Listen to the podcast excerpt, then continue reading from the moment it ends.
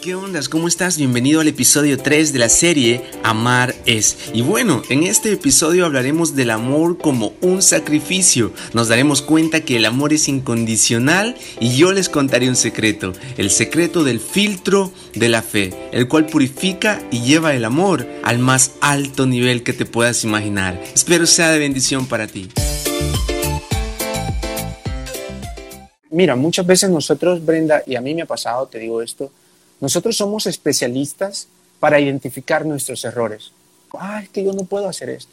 Es que yo soy moreno. Es que yo soy muy, muy piel clara. Es que yo soy muy bajito. Es que yo, que yo no sé hacer esto. Es que la otra persona lo hace mejor. Y comenzamos a perder el amor en nosotros. No debería de ser así.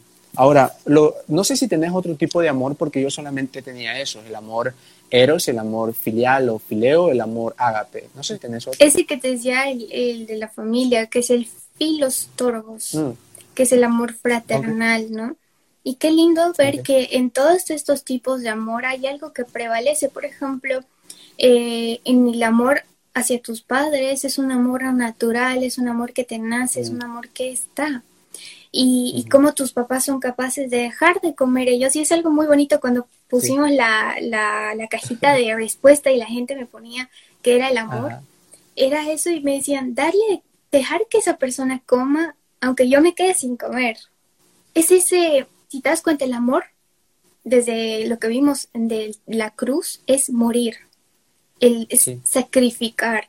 Muchas veces pensamos que el amor es todo ilusión, emoción, y ahora vamos a hablar de la diferencia entre enamoramiento y amor, pero va más allá de eso, porque el amor es sacrificar, es que tengo que morir yo para luego dárselo a otro. Por ejemplo, cuando hablamos, y yo creo que pronto me gustaría hacer esto también de la soltería, el noviazgo y el matrimonio. Pero en tu época de soltero tú todo para ti, tú salías, tú haces esto, tú no sé qué. Ya cuando hay un compromiso, porque el amor también requiere compromiso. El renunciar a yo, al egoísmo, a yo primero, porque generalmente, y el mundo nos condiciona, ah, no, es que te tienes que sentir amado, es que es que te tiene que dar flores, es que te tiene que decir que eres lo más bonito que ha visto, y todo el tiempo te está condicionando a algo. Cuando en realidad esto significa yo muero a mi egoísmo y yo doy este amor que yo tengo. Y yo puedo morir por esa persona y esa persona puede morir por mí. Entonces, es un sacrificio. Por eso habla de un amor sufrido. Porque incluso si tú lo quieres llevar, el hecho de amar a tu prójimo implica tiempo. Implica que tú mueras a tus tareas para preocuparte por alguien más, que mueras a una porción de tus ingresos por dárselo a alguien más, que tú sacrifiques algo. Siempre tiene que haber ese sacrificio, ese eh, eh, decir, renuncio a mi egoísmo, renuncio a mi orgullo, que cuesta. A mucha gente le cuesta el orgullo. No, si no me hablas en cinco minutos, yo no te respondo en tres horas y esas, todas estas cosas que hemos creado. Y, y, nada más por qué, por, tener esa dependencia con la otra persona, que esa persona nos necesite y nosotros necesitar a esa persona y no funciona así. Tenemos que ser completos. Uy, ya está, pero Murga dice, un amor incondicional sin esperar nada a cambio. Que pueden comentar. Yo solamente quisiera, miren, le, comentaba a Brenda de que ayer yo puse en, mi cuenta de Facebook, vaya, eh, mañana voy a estar hablando con una amiga y vamos a hablar del amor. Y quiero que me digan qué es el amor. Y yo les di un ejemplo, les dije, Okay. El amor es cuando mi papá le pone canela al, agua del café porque él sabe que a mí así me gusta. A él no le gusta así, pero a mí así me gusta. Entonces, detalles, detallitos. Entonces, yo, yo me sorprendí ahora en la mañana leyendo unas, unos comentarios que merecen un, un libro y que este sea best seller porque buenísimo. Entonces, yo quiero compartir, eh, solamente voy a compartir, bueno, voy a tratar, son bastantes, la verdad que me sorprendió, pero dice uno, mira, Amor es que mi hermano de un año al despertar de su siesta lo primero que haga es ir a abrazarme. Dice Catherine Castillo, amor es cuando mamá, escucha, este está bueno, me gusta, todos están buenos. Amor es cuando mamá, a pesar del cansancio, madruga todos los días para prepararle el almuerzo ah, para que mi hermano lo lleve a su trabajo. Qué, hermoso. Te voy a leer otro. Quiero ver acá. Amor es que, ah, hay una señorita que dijo de que amor es que el papá la abrace y que cuando se funden en ese abrazo, su padre comienza a llorar y le diga que ella siempre va a ser su niña. Entonces, qué, bonito, te voy a leer otro. Dice, eso lo, dijo Helen Aguilar. El, Nolvin, que es un gran amigo, dijo, amor es que papá se levante a la misma hora que mamá y que ella lave la ropa y papá le sirva el desayuno. Ay, Ay goals, goals. dime, dime, dime, dime. Mira, dice, pienso que el amor es sumar, no necesariamente restar, pero sí sumar y complementar. Muy bonito, ah, muy bonito. Realmente es eso, ¿no? Sumar y complementar, me encantó. Resaltar las virtudes del demás, sumarle y, al final es un complemento. Quiero leer este, Brenda, de Abigail Guillén, no sé si está la de ahí, dijo que iba a estar pendiente. Entonces, pero dice, mira, este, miren, este merece un libro, eh, merece un libro. Le vamos a pedir los derechos del autor y vamos a escribir el libro. Amor es que mi abuelo de 80 años cuide de mi abuela de 78. Escuchen esto, 58 años de casado. Cuando a sus 23 años mi abuela perdió su vista, ella aún así le echaba sus tortillitas para que comiera y le cocía sus frijolitos, le lavaba su ropa cuando aún podía, porque ahora ya no puede. Ahora mi abuela aparte de haber perdido su vista, perdió su habla. La abuelita ya perdió su, habla, eh, pero dice, hace muchos años, ha perdido el habla y ya no puede movilizarse. Hoy es mi abuelo quien le da sus bocados en la boca, quien le lava sus sábanas, quien la moviliza de un lado a otro, pero falta lo mejor, escuchen. Y aunque mi abuela perdió el habla, cuando, cuando logra mencionar una palabra, lo que, menciona, lo que sale de sus labios es la palabra Marcos. Marcos es el nombre de, su esposo y, a mí, o sea, ¿qué onda con este tipo de amor tan Me encantó. Exacto, y ahí vemos, ¿no? Que es una decisión. El hecho de que tú quieras amar a alguien y si el día de mañana tú vas a sentir amor, vas a decidir amar a alguien, es una entrega completa. Es esto que estamos viendo, que el amor va a estar en lo bueno de la vida, el amor va a estar en lo malo de la vida y, que nunca deja de ser. Y yo escuchaba ayer y, me encantó esto que dijo Daniel Javid. ¿Cómo es eso de que si lo amas lo dejas ir?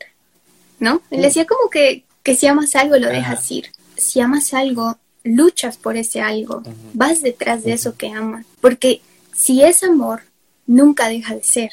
Y esto es lo que también nos dice la Biblia el amor permanece, el amor es para siempre, es incondicional.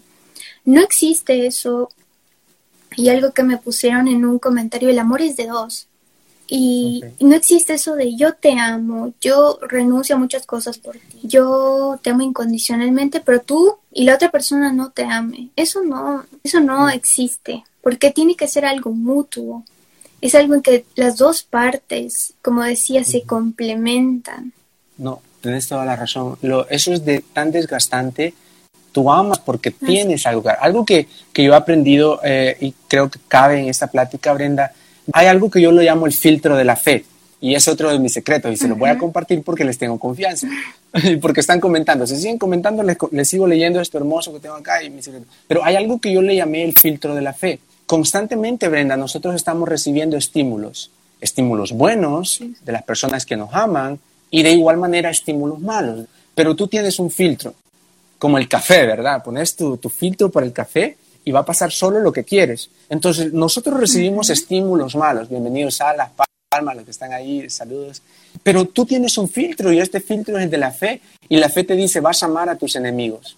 Amar es dar porque Jesús te lo demostró. El amor es sufrido, el amor no se enaltece, no es actancioso, no busca lo suyo, no deja de ser. Entonces, cuando tú pasas los diferentes estímulos y los metes a través de, ese filtro de la fe, lo que tú tienes que dar es amor, porque ya purificaste todo lo malo, pero, pero tú das. Y podemos ir contestando la pregunta que alguien puede decir, ah, pero es que amor también es dar, pero es importante recibir. Jesús no nos enseñó eso. Yo respeto el punto de vista de todos, pero lo que Jesús, Jesús no te obliga a que le ames. Él te ama ya. Si tengo un, un sobrino, Alexander, no sé si está ahí, pero él dijo, él escribía algo, le gusta escribir, y él dijo, escribió algo que decía, morirás amado. Si tú te vas de esta tierra y no le entregas el corazón a Dios, vas a morir siendo la persona más amada de este mundo, pero te vas a haber perdido el amor más profundo que puede existir. Entonces digo esto porque nosotros, nosotros tenemos una concepción, deberíamos, cuando conocemos a Dios, deberíamos tener una concepción más correcta, más cercana a lo correcto de lo que es el amor. No completa porque nos cuesta entender la grandeza del amor de Dios, pero tenemos que procesar todo eso. Por eso Dios te dice, ama a tus enemigos. ¿Por qué? Porque dentro de ti estoy yo y yo soy un filtro que procesa todo lo malo y saca lo bueno. Entonces siento que es parte de eso para poder amar, tener a Dios en el corazón.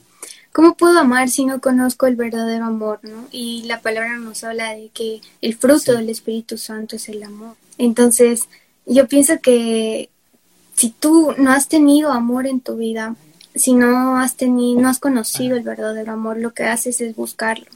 Y lo vas a buscar y vas a buscar llenar un vacío dentro de ti en cualquier cosa, en amigos, en drogas, en fiestas, en lo que haya. Eh, me gustaría decir que eh, enamorarnos nos ha pasado a todos, todos nos en algún momento hemos sentido algo por una persona y es un deseo, es pasión, es todo lo que puedas sentir. Pero eso también es como tú me dijiste en su momento, es un proceso, es como un paso antes del amor. Porque cuando tú decías, esto es nuestra opinión, ¿no? No es una regla de vida, pero muchas veces la pasión, la búsqueda de llenar vacíos y esto nos está llevando a la sociedad. Y te lo digo desde un punto de vista de los amigos que tengo, gente que he conocido, que, o la gente, el mundo, ¿cómo está ahora? Es de, bueno, hoy estoy con Tinder, estoy con una persona, mañana estoy con otra, pasa con otra. Y solo es como una adicción, porque hay gente que me lo ha dicho, Brenda, yo estoy adicta, necesito estar con alguien, necesito estar con un chico, necesito esto, necesito el otro. Eso no es amor. Eso es como cuando tengo ganas de un brownie de chocolate y, y, me quiero poner a dieta y, y, tengo el deseo tan fuerte que lo tengo que ir, tengo que ir a comprarme un brownie y comérmelo. O sea, es algo que va a pasar en el momento saciado ese deseo, no estás lleno, sino que pasa que vas a tener más deseo de eso. Pero el amor no es así, el amor no tiene condición, el amor no es como, no es una tarta de chocolate que te puedes comer un día sí, un día no. Es algo que es un compromiso, decir yo amo a esta persona, por más que eso, eso me cueste, porque hay errores en esa persona, que esa persona no es perfecta, por más que esta persona eh, no es la, la, que yo pensé, no es mi príncipe azul, no es el, eh, no es Camilo, no me canta canciones todo el día, ni siquiera canta, pero eh, yo lo amo porque sé que con esa persona podemos caminar más allá, hay un propósito detrás y no tengo que fingir amor. Estamos a punto de finalizar la serie y yo quiero agradecerte por tu tiempo e invitarte desde ya al último episodio de Amar es, en el cual hablaremos acerca de enamoramiento y amor. ¿Será que es lo mismo? Estará divertido, no te lo pierdas.